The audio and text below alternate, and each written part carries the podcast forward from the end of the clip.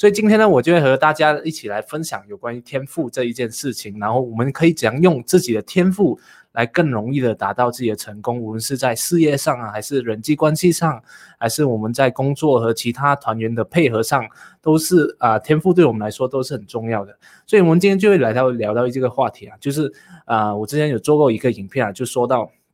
就你看到有些人啊，就他们就很轻松的，就很容易得到成功，无论在事业上啊，还是工作上，他们都是。如鱼得水，就是啊，你你自己埋头苦干，就是努力很辛苦，明明就比别人更加努力，付出更加多，可是，呃，可是达到的那一个效果是非常有限的。到底这一个原因是什么呢？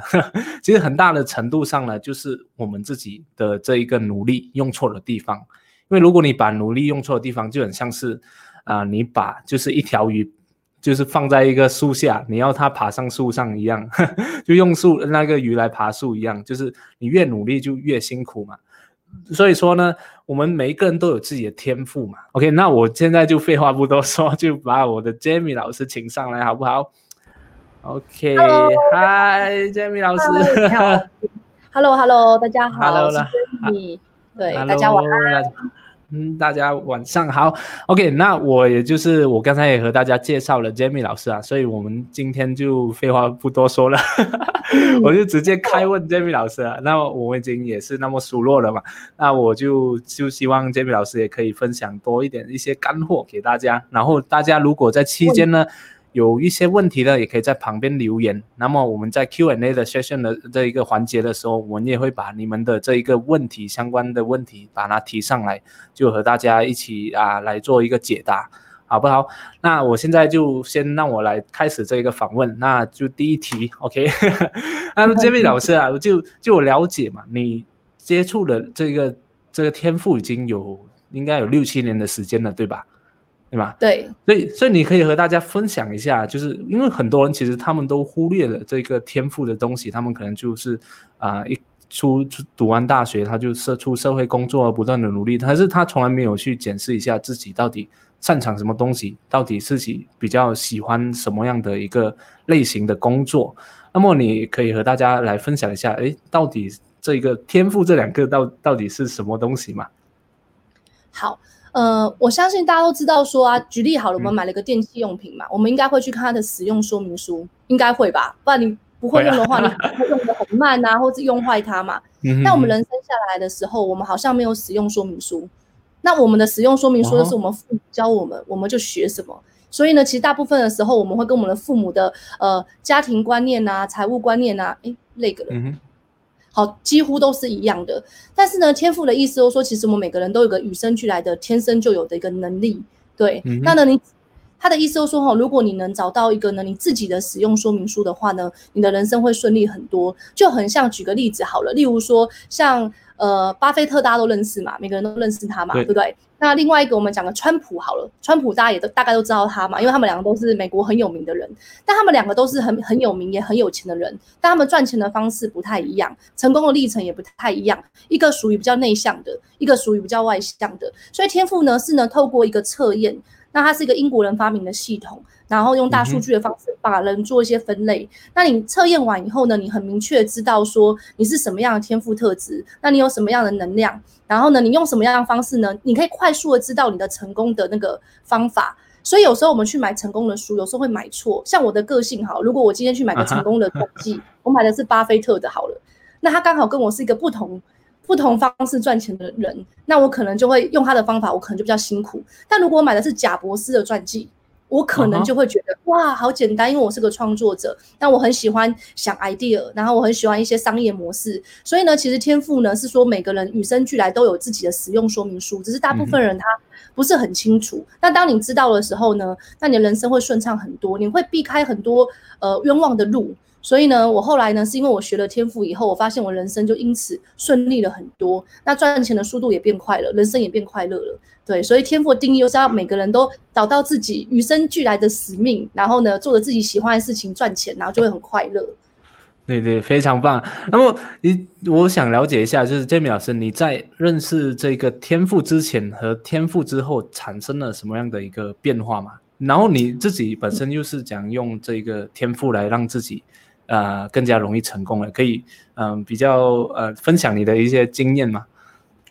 在我还没了解天赋之前啊，其实我就跟很多人一样，就是我就是开始去市面上搜寻我崇拜的人，然后呢，我想说，我就是照他的成功的方法，对，然后呢，其实过程会比较辛苦，因为呢，其实我们我的天赋特质是创作者嘛，那我们创作者的人，第一个我们比较容易就是嫌别人比较慢、比较笨，所以我以前是没有团队的，原因是我觉得。哇，他们做事那么慢又那么笨，不如自己好了，你知道吗？对，然后呢，再就是我很喜欢做很多事情，然后我就觉得说，哇，好忙，就把每天把自己弄得非常忙。然后呢，呃，我也去做了业务啊，我也去创业啊，就做了很多很多不同的事情。那中间呢，其实呢，我都靠着我的聪明才智跟我的那个呃体力啊、劳力啊、脑力啊去努力。那的确还是会赚到钱，但是呢，你就觉得说，哎，奇怪，不知道哪里有点卡卡的。那你也不知道说有没有什么方法可以呃更快。那后来我了解天赋以后呢，我就发现我是个创作者。那我最厉害的地方就是呢，我的呃发电指数很高，就是我 idea 很多。然后呢，我那些 idea 就在我脑里面转，可是我做不出来。原因是因为呢，我是一个想很多，但是我的其实我电脑很弱，就是呢，我不是一个呃电脑功夫很好的，然后我的数字逻辑也没有到很好。但是我想出来的创意，其实只要做出来都可以很卖钱，然后都很棒。所以我当时呢，上完天赋的时候，我第一个想到的是我要开始找人家合作，然后我要开始呢，就是找跟我互补的人。好，就是例如说他的 idea 比较少，但他的他会做出来。所以我一开始呢，我是跟呃地主型的，就是钢铁能量比较高的，就是喜欢系统啊逻辑的人，他们帮我把我的想法整理成一个可以用的。不管是商品啊，或是一个系统啊，然后我就发现说，哇，好棒哦！跟别人合作以后，然后呢，速度快很多，不用靠，不用只靠自己。然后呢，接下来呢，因为我很喜欢做很多事情嘛，所以我就每个事业呢都跟不同的人去合作。一开始蛮痛苦的，因为我们我这样个性的，要跟人家要跟人家沟通，其实是蛮辛苦的。对，因为太不一样了嘛，他们稳定性高的人有点慢。然后他们比较沉稳一点，然后呢也比较内敛，不见得那么喜欢说话。那有时候跟他们沟通久，那我又比较急。可是后来我花了几年以后，我发现我有个团队，那我的团队让我每个被动收入都有个人管，所以我现在其实去国外旅游一年我都会有收入。但是呢，我中间也是花了蛮多年的时间，就是去建立这个那个团队。所以对，所以我后来发现呢，就是我了解天赋以后，我收入大概有成长了。大概有三四倍以上吧，就以前年薪五百万，那现在一定是破好几千万的。然后另外就是轻松很多，对，就是可以很开心的做自己的。就是像举个例子，好像我自己现在是 YouTuber 嘛，对。但是你知道我旁边还是有一个妞边，原因是因为，哎，不能笑我，大家听的都不能笑我。就是我打开跟你们视讯，就是讲话，我都觉得哦。有点困难，有问题。对对对，怕如果电脑出问题的时候，我这边解决不了，但是我我就是会跟一个人合作，那我就觉得这样比较轻松。对，但是一样是可以赚钱的，蛮快乐的。对对对，所以因为你刚才有提到了这个发什么发电机的这个性格，然后你有说提到钢铁嘛？因为我想很多人很多听众他们还不了解，诶，到底天赋有几种类型的，或者是有什么样的一个属性这样的一个概念啊？我我是了解啊，但当然还有很多人，我我是希望啊，Jamie 老师可以和大家就是啊简单的啊分享一下这个天赋的大致上有分几种类型吗？好好，没有问题哈。那你呢？做天赋的时候，你会先出现你有四种能量。好，那四种能量呢，代表的你的呃，你不叫擅长的。第一个能量叫发电，就是很会发电，就是很多 idea 发发电子指数。那第二个叫做 火焰，熊熊的烈火，就是有些人他跟人互动很好，很会亲近人，他是火焰指数。第三个叫做节奏指数，节奏指数指说哦，你对时机的一些敏感敏感度，跟你对。目前周遭发生的事情的敏感度，那最后一个是钢铁指数，钢铁指数就是你的数字逻辑啊，电脑那方面的能力。然后呢，呃，通常你测出来的时候呢，你会发现每个数字不一样。像我的发电指数呢，高达七十二趴，加起来是一百趴嘛。我的发电指数是七十二趴，但我的钢铁是零。好，所以呢，其实我所有的能量都在想 idea 这样子，所以这是四个。那个发电的指数，这四个指数，那他把用了这四个指数有八种不同天赋特质。第一个叫创作者，就是像我这样子，就是呃喜欢创造东西的。那他代表人物就是贾博士，就是喜欢想一些 idea 啊、商业模式的。第二种呢叫做呃明星特质，那明星特质呢？其实呢，它代表人物是欧普拉，他们自己就是很喜欢把自己当做个品牌。如果呢，他们把焦点放在自己身上的话，其实他们这个品牌就会很卖钱。那再就是支持者，那支持者呢是指呢，呃，像星巴克的 CEO，他就是支持者，他们喜欢一群人。然后很多人在一起，他们喜欢呃跟人互动，然后呢，呃，他们大部分人是擅长做业务或团团体战的。然后再就是我们的媒合者哈，那媒合者就是我刚才说的那个川普先生哈。对，那媒合者的意思就是我们的呃中介，就是我们我们常常卖房子这个中介嘛哈。啊，媒合者就是我们说的，我不知道你们马来西亚讲讲不讲闽南语啊？丢郎有没有听过？丢郎有有，对对对，就是个。媒合的中间人嘛，就是媒合每一种资源，各种资源。对对，所以这个媒合者就是他们的嘴巴很厉害，他们就是很会讲道理，就觉得哇哦很棒，然后呢，接下来就把一个他觉得很好的东西推销给你。所以我们的川普先生他的呃娱很会操作媒体，也是因为他是媒合者。那在 对。那现在像商人呢，他是就是他的代表人物是索罗斯，他们很喜欢做那种瞬间的交易，股票的交易，然后他们对时机敏敏感度其实是蛮高的。那再就是积蓄者，积蓄者是我们说的。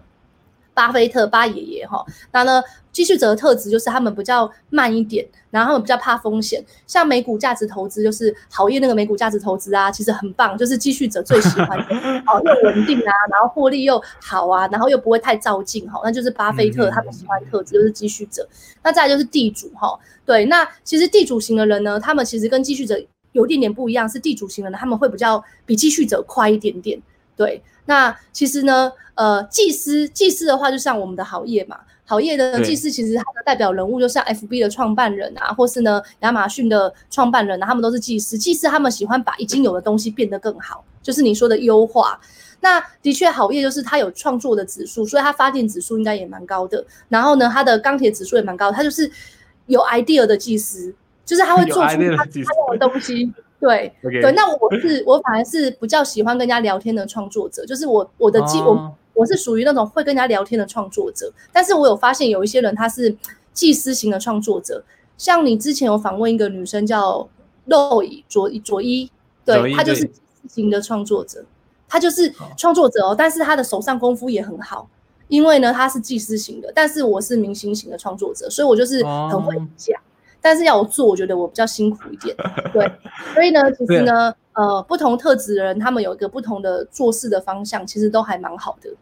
对对，就你说到这一点，就是我也是有同感，就是我是很厉害做，然后讲可能就没有那么厉害，还在训练中。OK OK，因为我我是这样觉得啊，就算就算我在那一个方面不是最擅长，但是我至少也要。啊，可以达到能够接受的程度，对 对啊，就是你找到你的配套措施跟解决方法就行了，不是说天赋不是要你去，就是有些人会说啊，我了解天赋，我就不擅长成，我就不做什么。其实没有哦，你透过练习跟努力呢，你也是可以把你不擅长的东西骑到六十七十分。那像我呢，呃，比较偷懒一点，所以呢，我呢，呃，一开始我去。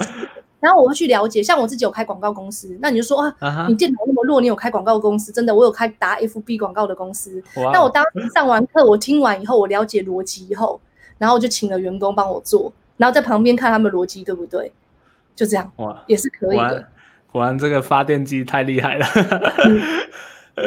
对对对，太棒了，太棒了。所以啊，我我是想，就是我们现在已经了解了这这这八个这种。呃，不同的一个特质嘛，特质。那么，对，我们可以大概知道一下，就是什么样的特质适合什么样的一个赚钱的模式吗？好，那呃，我们就讲简单一点好了哈，就是说，呃，我刚才稍微 run 一遍啊，你就会发现说哈，举例好了，像我刚才有讲到，像好业好了，他是技师特质的，那他就比较擅长去找一些有系统的。然后 SOP 的，然后或者是呢，他会比较喜欢优化一些东西。然后呢，像我们这边有一个，像我有个学员呐，他自己本身是做房地产的。然后呢，他呢的如他的流程，他把他整个做房地产流程都写成一个系统跟 SOP，所以他每年都照那个系统跟 SOP，然后呢重新乱一遍。那每年他光这样一年的年薪也是差不多有千万台币。对，然后呢，每一年都做重复的事情，他觉得很好。对他只要重复的东西是 wrong，所以这是技师会做的事情。那像我们这种创作者会做的事情，就是我们很喜欢不一样的东西，所以我每年大概都会增加两个被动，就两个两个收入，两个不一样的收入。像我今年呢，我就我过去有做什么广告公司啊，自助洗，自助洗就是洗衣店，然后自己投钱就可以洗的。然后呢，还有做房地产啊，然后呃，譬如说，像我去年是成立我的频道嘛，那我今年呢，可能就会在做其他的，譬如说露营车的商机，因为台湾现在还蛮流行露营车的，就是一台车子也可以露营。对，什么什么样的一个生意都会成，就是让你有很多样的想法，然后要开始 对。那我有我会去接触，所以呢，我们创作者是好玩有趣的，然后关于创业的会去做。那像我刚才讲的，巴菲特他赚钱的方式就是比较积蓄者，他就比较保守、稳定、稳健。那他们可能喜欢做的东西不多，但他们喜欢可能一两样，他们就是做很久。所以巴菲特就有说过嘛，第一个他说，呃，我做任何投资最主要的就是我的原则就是就是不要有风险，不要赔钱。然后第二个原则还是不要赔钱，第三个原则还是不要赔钱。他拿一张股票可以拿很久，对他他们就是很稳定的。所以呢，我们这边有一票继续者的人，他们都在做美股价值投资，因为他们觉得很稳定很重要。对，但是呢，有一些像梅和者的特质，像川普那种特质，他们就喜欢我们学院就有一些喜欢介绍。呃，譬如说微商，我不知道你们听过微商，现在很流行，就是去进一些产品，然后呢，就是去分享给身边的人，不是组织行销哦，就是呃微型创业，然后叫微商，就是他们喜欢分享商品赚钱。那呢，当然像明星特质，像欧普拉那样的，好像你之前有访问过的 Selina，她就是明星特质。那明星特质呢，他们就是喜欢那种我自己就是一个品牌，然后呢，我成立。当自媒体，然后我就觉得我自己就是 就像欧普拉那样子，他把自己当做一个投资的商品，然后他越红他就越有钱。所以呢，不同的天赋特质，他们就用不同的方式去赚钱。那呃，每个特质都很好，然后赚钱方式呢都蛮可爱的，蛮有趣的。那我之前有遇过商人特质啊，他们除了做股票以外，他们很喜欢国外有流行那个叫做亚马逊，就是呢从大陆那边进产品，选美国人会想买的产品。然后他一个月这样子呢，净利可以赚大概台币每呃台币十五万是美金多少？五千美金。对，因为他很会挑，对他很会挑东西，什么很会挑东西哦。譬如说世足赛的时候，他选择卖口哨，我都没有想到要卖口哨，但他那样子就可以赚很多钱。就是他的他很厉害，是他很能感觉到现在市场上大家想买什么。他就会挑对，所以呢，其实不同的天赋特质，他们都有不同的赚钱跟理财的方法。那最主要是呢，每个人只要选对自己喜欢的。像我刚开始进呃理财世界的时候，我曾经试图想要做股票，好，对我觉得，因为我就不喜欢数字嘛，但我心里想说，好像理财老师一定要做股票，有没有？所以我就去试试看。然后后来发现，哎，有听到吗？有有有。后来发现说，哦，我没有那么喜欢。对，所以我就把这个做股票这个部分，我找了一个呃可以合作的人，然后我们一起讨论，就是我用比较特别的方法。那房地产我也没有到那么喜欢，虽然我是包租婆，我在收租，但是呢，我会结交一些就是可以跟我就是一起合作房地产的人。所以我的意思就是说，我是不会说每个人都一定适合，因为大部大部分人会说啊，那我一定要做股票或房地产吗？或是我一定要做 YouTuber 吗？或是我一定要做什么？但我都会说你们自己。找了所有赚钱方式，你喜欢哪一个，你就专注在哪一件事情上面，那你就会觉得很开心，而且赚的很快乐，然后也不会想退休。所以呢，其实不同天赋有不同的方式。所以，所以你说到这一点，就是很像有一个可以分分清楚，因为很像一个行业，就比如说做 YouTube 嘛，它不一定说很像我是要明星特质才可以去做，你可以做那个 YouTube 里面的其中一个适合你的那一个部分啊，就很像我是如果是创作者。可是我不大擅长发表言论啊，或者那个热情、那火焰的指数没有那么强的话，那么我可以就是负责来帮别人来啊，怎么给他内容，然后用让他来自己来发表这样的一个模式嘛。所以就是每一个行业都可以容纳这全部样的一个特质的人，只是看你要做一个部分而已。对对对，就像我们做 YouTuber 嘛，那大部分的话就是火焰人，他们会去，他们会在荧幕前，发电人也会在荧幕前，然后他们火焰人他们还会特别去跟很多人合作，他们很会 social。对，那我们发电人呐，就是我们比较 idea 创作的技师比较有 idea 的，他们会想很多内容。但是像好业比较特别，蛮多技师是不太喜欢上荧幕的，所以你之前早些年都打字吧，啪啪啪啪啪啪啪啪，后来现在有问题，因为我遇到蛮多技师，他们是。就是没没有那么热衷在镜头前面，对，没有那么热衷。但是呢，我觉得也是可以，都只要你愿意都做得到。对啊，环境所逼。OK，没有啦，就和和大家聊聊天，因为我觉得这样还还蛮不错的。对啊，这样的一个感觉，对啊。所以，所以因为我们的这一个就是我们每个天赋不同的话，因为之前 Jamie 老师很像也有说到一个理财的东西啊，就很像哎怎样理财这样的一个方法嘛。然后也有谈到一些创业怎样赚钱的方法，就是因为现在如果我们啊现在啊就是很多人要创业，其实风险非常高啊。就是如果我们要离离职的话，就很像突然没有了那一个收入了。所以你可以啊，Jamie 老师，你可以和大家分享，对于啊像比较不一样的那一个特质、不一样的属性啊，有比较啊好的一个说不离职的创业方法。对对对，就副业啊，副业就是。不不一样的那个对，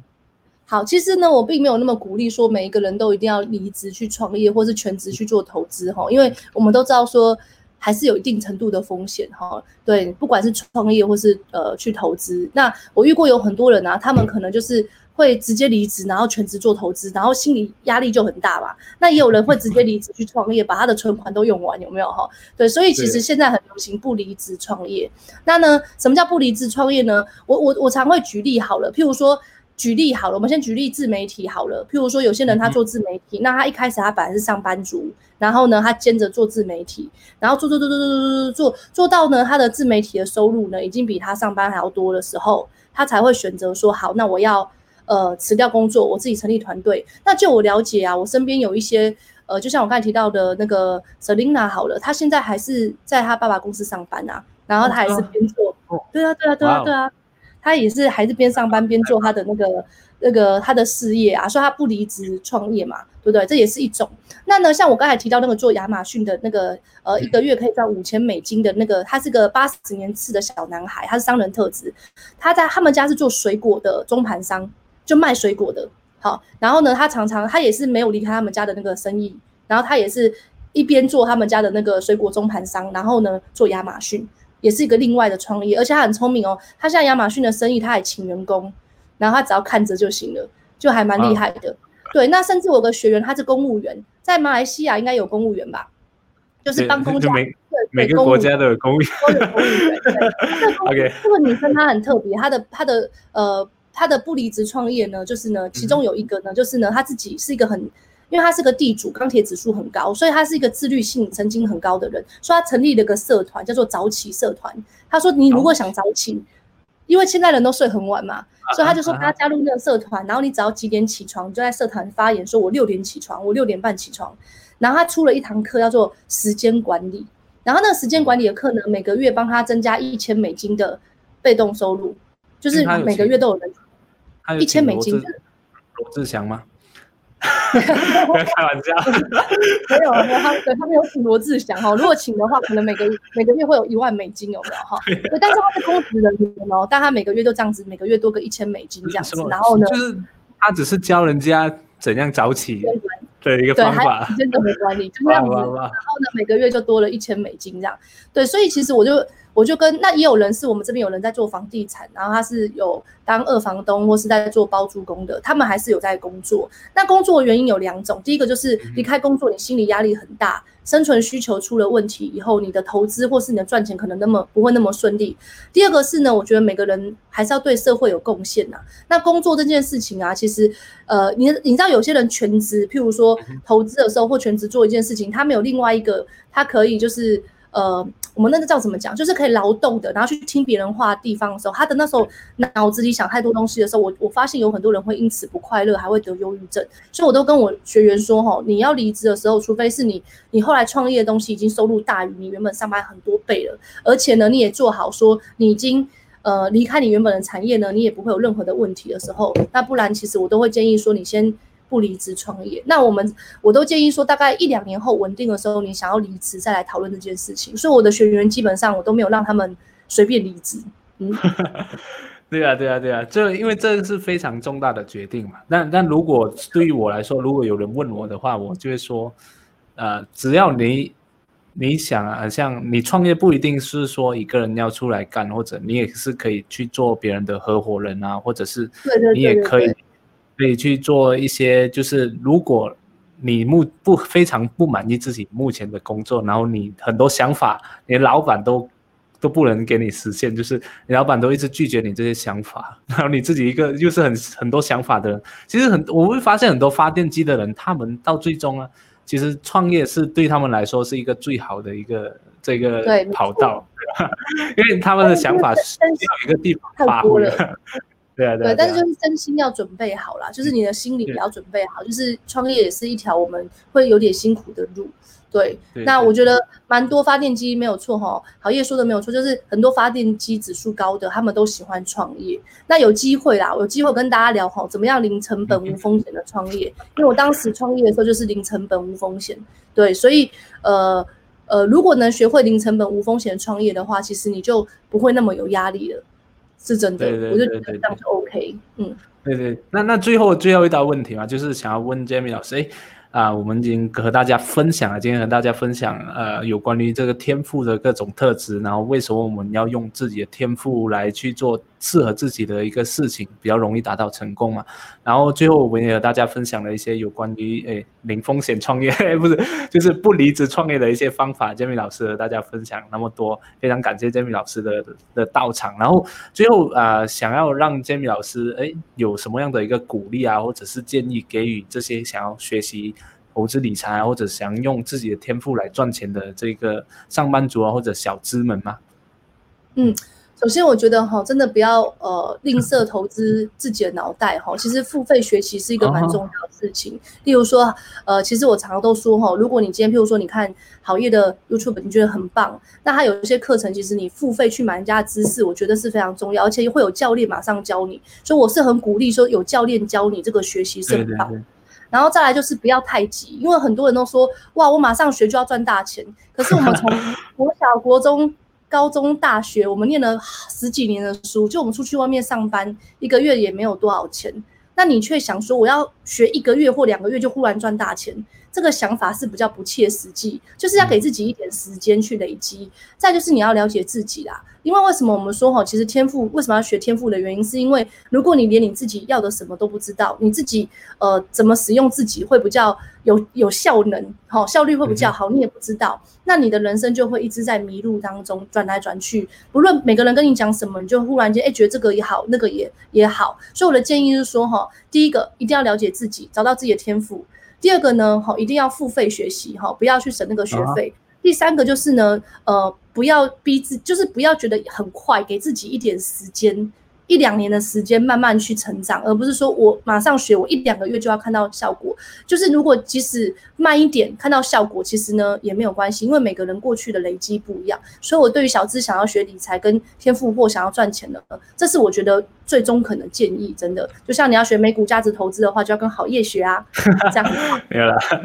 OK，好，那么那么也我有收集到一些问题啊，刚才就是大家有一对 Jamie 老师的一些提问，那么我先把它放上来，就是那我们如何可以测试到自己的这个天赋呢？在哪里可以找到这些天测试的天赋地方？因为我觉得 Jamie 老师你的频道应该有吧？我我有刚才有去看那个我有看那个天赋的连接你们可以去对去测这样所以子。等一下我会放这个 Jamie 老师的这个频道的连接，那么你们可以去 Jamie 老师的频道，顺便去看一下他的内容，然后去订阅一下他，然后你在他通常在他的这个影片下方都会有那一个啊测试天赋的这这些连接啊。OK，好，那么啊、我再看第二大问题，OK。呃，如何不露脸来 这个？我看看了，因为我问题把它放在这边不。露脸，露不露脸来经营自己的部落格哈。其实我觉得 还有一个蛮经典的代表，我们在台湾有一个，也是我也认识很久的那个市场先生嘛，嗯那他也是不露脸在经营自己的部落格，所以其实呢，呃。露不露脸不是最关键啊，是你有没有持续力去做这个自媒体的经营，以及呢你的内容是否真的有干货？那是不是就是你真的像我们很多学员都是做部落格嘛？那他们有些人是专门写房地产或什么的，那也是做出有那种建商跑去跟他们合作，所以我觉得。呃，如果你想要不露脸，那你就要让你的那个内容，还有那个文字的表达的张力要更更有感觉，然后内内容要更有干货，那你就可以不要露脸，那就是用打的啊，就打字文字行销啊，也都可以，所以不见得一定要露脸哈。对对对，就是发挥自己的特长。还有还有，呃，我看到一个问题，就是说，嗯，目前不想创业，只想多多一点被动收入。这刚好像刚才的问题啊。对，其实就很简单，就是先先想一想你要用什么样被动收入嘛。有人是用那个呃线上课程增加一点点被动收入嘛，那有些人是用股票嘛，那有些人是当房东嘛。那其实就是要先看看你你你现在手边有什么资源，对，哎，对，就是要看你现在手边有什么样的资源。那譬如说你说我想要当房东，可是你现在连。呃，买房子的钱可能也没有，那你可能要做的是二房东。我不知道你们马来西亚流不流行哈，但我们台我们台湾蛮流行，说我跟别人对租别人的房子，我再再转租给别人，好叫做二房东哈。所以其实就是呃，如果你只是不想创业，你想多点被动收入，你就要去研究说你要，但是要记收入前面都有一段主动建立的时间，你要有先不可能说躺上面说被动收入来，然后钱就掉下来嘛。不可能嘛？你前面还是要做一点努力，以后，然后像我们在台湾，我看那个自助洗衣店，前面也是要做一点努力嘛。那之后就有人会投币，然后衣服洗完钱就掉下来了。好，所以呢，我的意思说，前面还是要做努力，但是你要弄清楚你想要做的是什么被动收入，那你目前有多少筹码，你喜欢什么？我觉得那比较重要。对我，我看到一个有，应该是 Jamie 老师的粉丝，他说 Jamie 老师忙了一天，辛苦了，也非常感感谢 Jamie 老师那么忙还可以来到这个好。对啊，我很想跟大家分享。对啊，太棒了，太棒了。对我，我看到一个问题是说，呃，天赋如何学习？我不晓得这个问题，呃，有没有有点奇怪？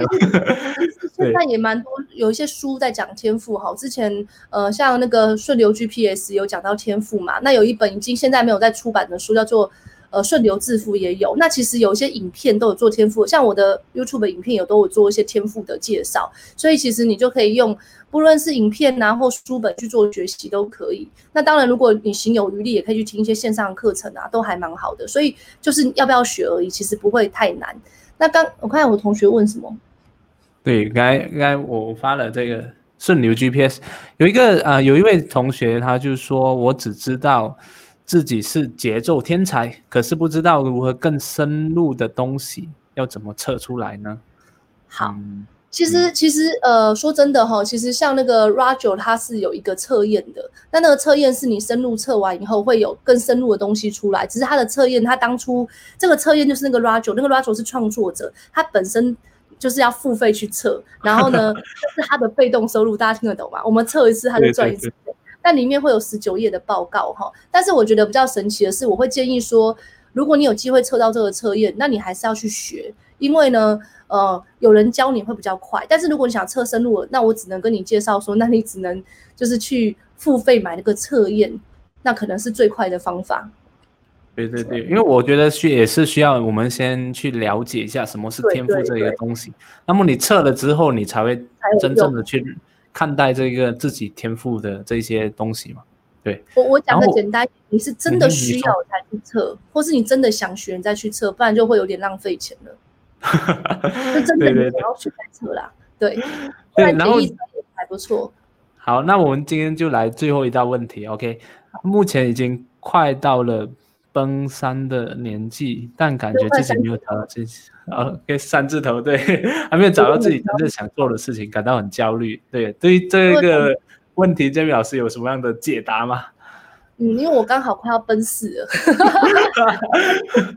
我过大概两个礼拜后，我就是四字头，四十岁了哈。对我先要跟你讲说哈。呃，其实也不用太焦虑哈，因为呢，就是表示你已经成熟了哈，已经三十岁了嘛，那开始累积了一些智慧跟一些想法。对，那你会焦虑的原因是你觉得自己还没找到自己想要的事情，那紧张也没有用啊。我觉得就从这个时刻开始，好，这个 moment 开始，你开始去把你的焦点 focus 在你要找到一个你自己真的喜欢而且专注想做的事情。当你焦点很很专注的时候，其实我说真的哦，很多人一季或半年就找到了。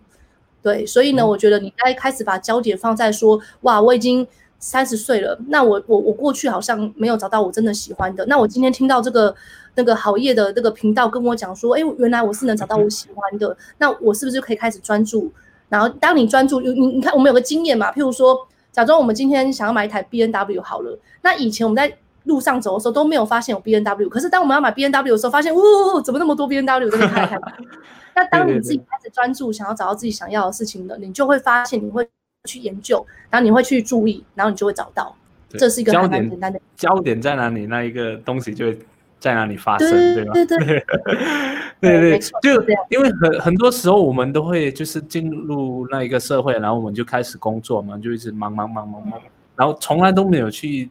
停下来，就是放缓一下那一个速度去啊、看一看自己身边的一些事情，然后看一看自己目前的这个工作是不是自己真正追求、真正想要的东西嘛。所以我觉得也是，呃，像你三十岁，你焦虑越焦虑，你越需要就放缓下来，停下来，就去再探讨一下自己的这个生活，去把自己曾经做过的一些事情呀，啊、立出来，自己啊、做些什么事情是比较喜欢的，做些什么事情是比较有那个能量、有那个激情的。那么我把这些东西都立出来，一个一个写出来，那么这样的这样的话，那个思绪就会更加清晰，就会找到一些比较不同的一个点子，可以让我们在未来发展的。好，没错。那非常感谢 Jamie 老师今天跟我们大家分享的这个有关天赋的这一个呃分享，还有一个这些干货，因为我觉得干货满满的。因为 Jamie 老师说话也非常的快，对，果然是这个发电机非常强的。OK，好，那我们就下一集再见喽。好，下个星期再见大家，谢谢大家，谢谢大家，拜拜。拜拜。